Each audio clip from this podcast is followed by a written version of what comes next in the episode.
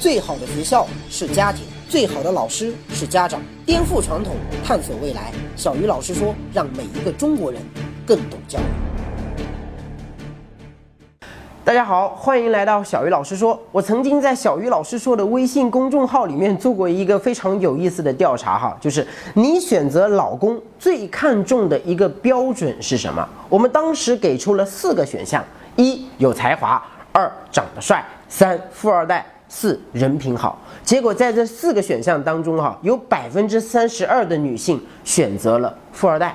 我觉得在中国讲家庭教育。富二代是我们永远绕不开的一个话题。咱们中国也有无数关于富二代的传说哈，但是这些传说基本上都以负面消息为主。一会儿什么聚众淫乱啊，一会儿什么聚众赌博啊，一会儿聚众吸毒啊。然后富二代上头条的最多的一个原因，基本上都跟豪车有关，开豪车超速，开豪车撞人，开豪车违章，反正就是这种新闻太多太多。有兴趣的大家可以自己去找哈。曾经有一段时间，京城四少被人炒得很凶哈，直到有一天，一个超级富二代横空出世，瞬间秒杀了一切，那就是咱们的国民老公王思聪。哎，我之前跟一个北京广告圈里的超级牛逼的朋友一块吃饭啊，然后他就跟我说了这样一个事儿，他说万达的高管曾经就找他诉苦，说为什么我们也是辛辛苦苦挣钱，我们也是依法纳税，也是为社会做贡献，可是老百姓就是不喜欢我们呢？他说他要给我的朋友一大笔钱，然后问我的那个朋友，你能不能想个办法帮我们去做做公关，让我们的品牌形象变得更受人尊敬呢？这个时候，我的那个朋友就跟他说，其实你们万达的公众形象要变得更好，也不是特别的难，只要你们老板的儿子先愿意把他的微博关掉。当然啊，我这个朋友当时可能是开玩笑的，但是你作为一个首富的儿子，你说话那么直，又经常跟娱乐圈里的那些八卦新闻扯在一起，那你的形象肯定会出现两极分化的嘛。喜欢你的人会很喜欢你，那讨厌你的人肯定也会非常的讨厌你。最关键的是，国民老公这个外号太高调了。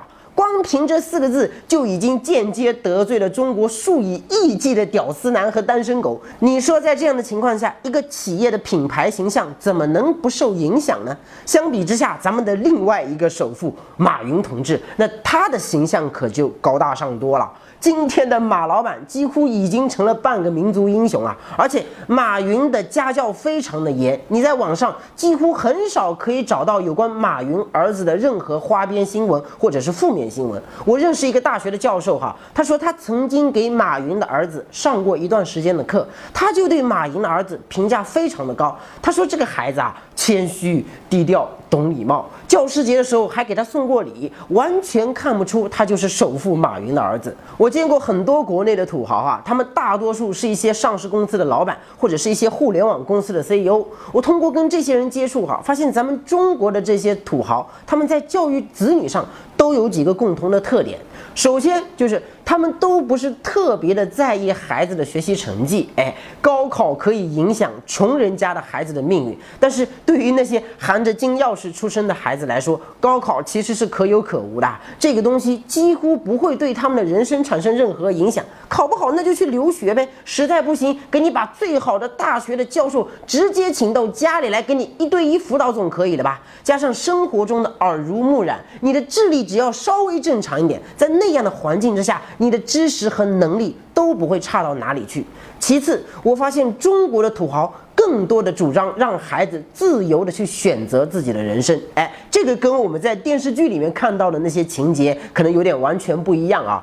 我其实很少看到一个中国的企业家一定要强迫自己的子女啊去继承自己的企业，大部分继承都是自愿的，而且即便是继承，中国的企业家一般也会要求孩子，哎，先从那个基层开始干起。偶像剧里面的那种二十来岁，哎，从美国毕业回来，在公司一天都没有待过，就直接继承家业，登上总裁宝座的这种情况，哈，也许有，反正我是从来没有见到过。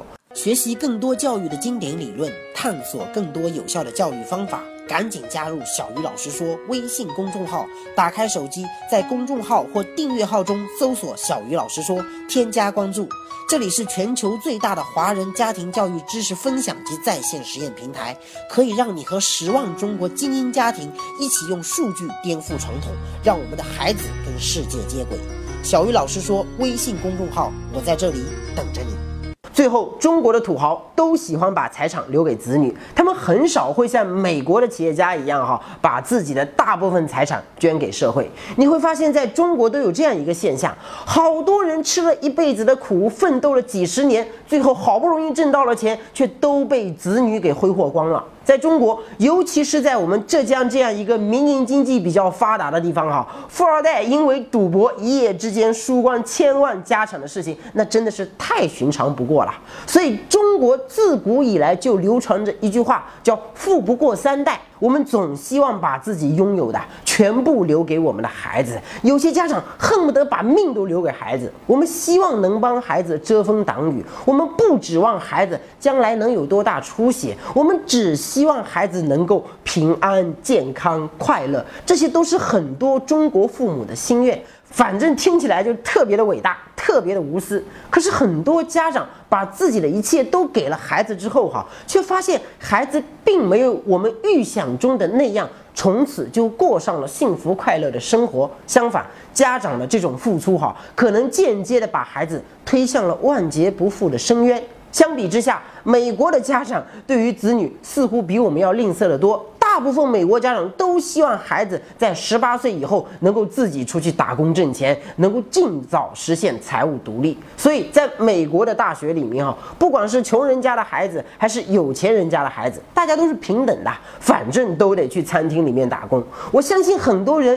之前肯定都看到过一些新闻哈，说美国超级富豪扎克伯格为了庆祝女儿出生，捐出了自己百分之九十九的财产，共计四百五十亿美金。当然，网上有很多阴谋论的人说，那他是为了避税。但我个人还是相信哈，扎克伯格的这个捐款是发自内心的，因为这样的事情虽然在我们看来不可思议，但是在美国真的非常的正常。你看看人家比尔盖茨有没有把钱留给子女啊？没有。比尔盖茨在接受福布斯采访的时候，就亲口说过这样的话：哈，我不会给我的子女留下太多的遗产。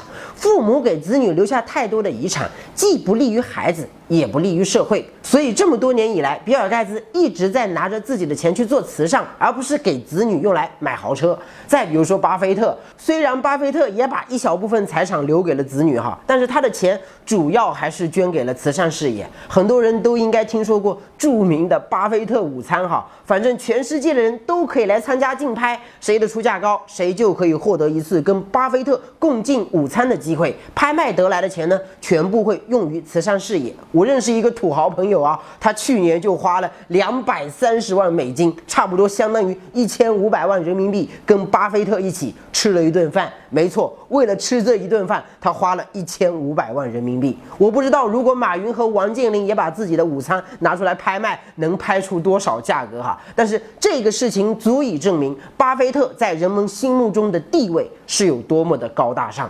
邵逸夫在咱们中国人的心里已经是非常了不起的慈善家了哈。那邵逸夫捐的医院至少都叫邵逸夫医院啊，邵逸夫捐的教学楼至少都叫逸夫楼啊。但是巴菲特对慈善这个事情敬业到什么程度哈？他把钱捐给慈善事业，很多都不是以他自己的名义捐的，他把他的大部分的钱直接捐给了比尔盖茨的老婆梅琳达搞的梅琳达慈善基金会。原因很简单啊，他说他觉得。比尔盖茨在慈善这方面的经验比他更丰富，他相信他把钱给了梅琳达基金会之后，能够为社会做出更大的贡献。你看啊，人家捐款首先想的不是自己留不留名啊，他首先想的是这个钱能不能被有效的利用。至于他自己的名声，人家根本就不在乎啊就光这一个举动哈，差不多就能让咱们国内的很多土豪无地自容了哈。我们在讲家庭教育的时候，经常会提到。一个词叫言传身教，哎，我们每天都跟孩子说要助人为乐，要行善积德。但其实父母教孩子助人为乐最好的方式，就是带上孩子一起去做慈善。在美国，慈善事业更像是一种全民运动，不管是政治家，还是企业家，还是演艺圈里的那些明星，还是美国的普通的老百姓，大家有事儿没事儿，几乎都会站出来去做一些自己力所能及的慈善举动，比如说捐钱的捐钱。当义工的当义工，搞活动的搞活动。我记得我之前跟大家说过哈，光斯坦福大学这一所学校每年收到的校友捐款就超过三十亿美金，这个数字比咱们中国红十字会一年收到的捐款总额还要多。也就是说哈，咱们一个十三亿人口的国家还比不上人家一所学校的校友，这到底是为什么呢？很多中国人都觉得哈，做慈善是有钱人的事，跟普通人无关。所以在中国有一大堆人，他们每天负责骂别人小气，骂那些有钱人为富不仁。但是他们自己呢，除了骂，其实从来也没有做过任何真正意义上的慈善行为。就好像冯小刚的电影《私人定制》里面演的那个场景一样啊。冯小刚问葛优说：“如果你有一百万，你愿意捐给那些需要帮助的人吗？”葛优说：“我愿意。”那如果你有一千万呢？葛优还说我愿意。那如果你有一个亿呢？葛优说十个亿都行。最后冯小刚问葛优：“那如果您有一辆汽车，您愿意捐给别人吗？”葛优说不愿意。那冯小刚就很奇怪啊，说为什么你有一个亿可以捐给别人，要你捐一辆汽车，你却不愿意了呢？葛优说：“因为我真有一辆汽车。”你捐给别人吗？为什么呀？别的都行，就是汽车不行。您有十个亿，您都愿意捐，为什么车就不行了？因为我真有一辆汽车。这就是典型的中国人。我只想说哈，慈善不是有钱人的事，慈善是每一个人的事。那些自己从来不去做慈善，每天只想着让别人捐款的人哈，其实比那些从来不做慈善的人。更可恶。那么现在问题就来了：为什么中国人不愿意捐款，而更希望把财富留给子女？可是美国人却能够做到让子女自力更生，而把财富更多的捐给社会呢？其实真不是咱们中国人小气，也不是我们天生不喜欢帮助别人哈。出现这样的结果。至少有两个核心的原因。首先就是中国和美国的文化传统以及社会属性不一样。尽管中国号称自己是一个社会主义国家哈，但是中国自古以来，包括现在，其实都是一个典型的家庭协作式社会。就是我们每一个人都是被家庭养大的，而不是被社会养大的。当我们遇到困难的时候，能够为我们解决问题的，一定不是我们的政府和我们的社会，而是我们的家人。我们的生活、医疗、教育以及对未来的安全感，几乎都来自于我们的家庭。在这样的情况下，有一天，当我们创造了真正的财富，我们自然想的是先把这些东西留给我们的家人呀。说白了。大部分中国人对自己家庭的感情很深，但是他们对社会其实是没什么感情的。那我既然对社会没什么感情，那我在这个社会中自然更有可能去扮演一个冷漠的旁观者的角色啊。但是美国不一样，美国是一个典型的群体协作式社会，就是大部分的美国孩子他其实不是被家庭养大的。他们更多的是被社会养大的。一个美国人，他在成长的过程当中，无时无刻不在享受着社会给他带来的恩惠。比如说哈，我们之前去美国参观的第一所高中，他们学校几乎所有的电脑、教师、篮球馆、体育场、健身房，全部来自于社会的捐赠。而且这些捐赠得来的东西哈，比他们自己花钱买的东西还要好。我们在他们学校里看到的电脑。全是青色的苹果，健身房、篮球馆搞得跟咱们中国的一些高档会所一样，你无法想象哈，这些东西居然都是别人捐的。在中国那就完全不一样了，中国人捐赠的学校里面的很多东西往往都是最差的。我曾经到过西藏和青海的很多希望小学哈，条件都非常的差，有些希望小学几乎都已经成了危房。我们是。最穷最差的那一部分人靠捐赠，但是美国不一样，美国就连那些最好最有钱的人，他们的子女念的学校可能都是社会捐赠的。一个美国人，他从小到大能够得到的社会帮助真的是太多太多了，因为跟社会的感情深啊，所以当他们看到社会上出现不公平的事情的时候，大。部分普通的美国人是不愿意做冷漠的旁观者的，他们会站出来勇敢的去制止，因为我是被社会养大的呀，所以我长大了有出息了，我自然优先想着去回报社会嘛。所以一个美国的孩子如果被父母打了，美国政府是可以剥夺这个父母的抚养权的。反正这个孩子就算没了父母，我一样可以通过社会的力量将他培养成才，有什么好怕的？你这个父母要是当的不称职，那你你就干脆别当。整个美国社会就是这个孩子最坚强的后盾。可是中国就不一样了，中国的父母就算天天打孩子。政府也不敢轻易的去剥夺这个父母的抚养权，因为一个中国的孩子如果一旦离开了自己的父母，那就完蛋了。谁来抚养他？谁来照顾他？我们的社会根本还没有那么完善的福利体系啊！所以好多人都建议说，中国政府学美国哈，要立法保护未成年人。家长如果殴打孩子，我们也要像美国一样去剥夺家长的抚养权。你这不扯淡吗？中国的孩子脱离了家长，靠这个社会能活得下去吗？国情不一样，有些东西你是不能够照搬的。正是因为我们是被家庭养大，而不是被社会养大的，所以我们中国人有了钱之后，优先想着回报家人，那也就变得顺理成章了嘛。其次，因为中美两国的社会属性不同，就导致了两种截然不同的社会文化。中国是一个典型的利己型社会，而像美国这样的国家。更多的接近于利他型社会。我们以前读书的时候，哈，课本里都说咱们中国是一个集体主义国家，我们中国人是最懂得团结互助、相亲相爱的。像美国这样的资本主义国家，个个都是吸血鬼，他们都是自私的，就像卡夫卡的《变形记》里面写的那样，哈，每一个人的眼里都只有自己的利益，勾心斗角，互相陷害，人与人之间冷漠无情。然而实际的情况可能完全相反。因为咱们中国人是被家庭养大的，所以在一些大是大非面前，我们肯定会优先维护家人和朋友的利益，这就形成了中国独特的人情社会，攀亲戚。靠关系，这是咱们中国的一大特色。在利己型社会里面，真正的大公无私是很少见的。因为我们在生活和工作中更喜欢优先照顾自己身边的人，这就会导致各种不公平现象的发生。你会发现很多中国人哈，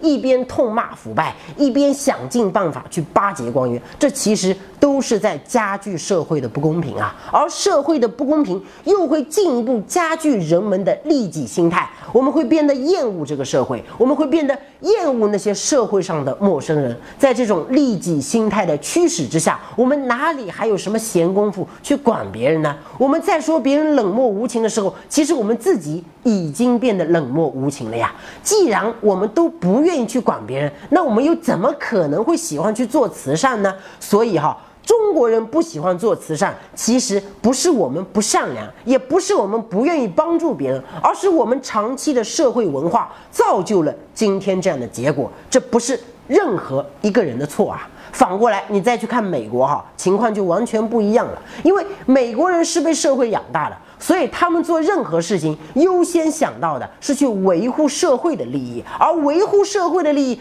最重要的一点就是维护公平。哎，任何破坏公平的行为都是不能接受的。所以中国人喜欢讲私德，而美国人呢？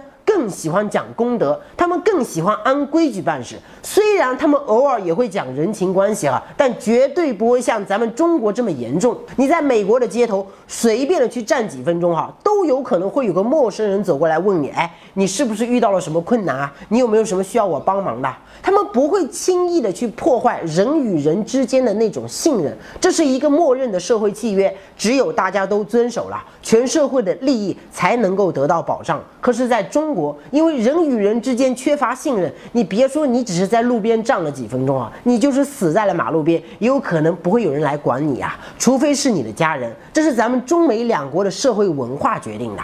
当然啊，除此之外，人口多，资源有限。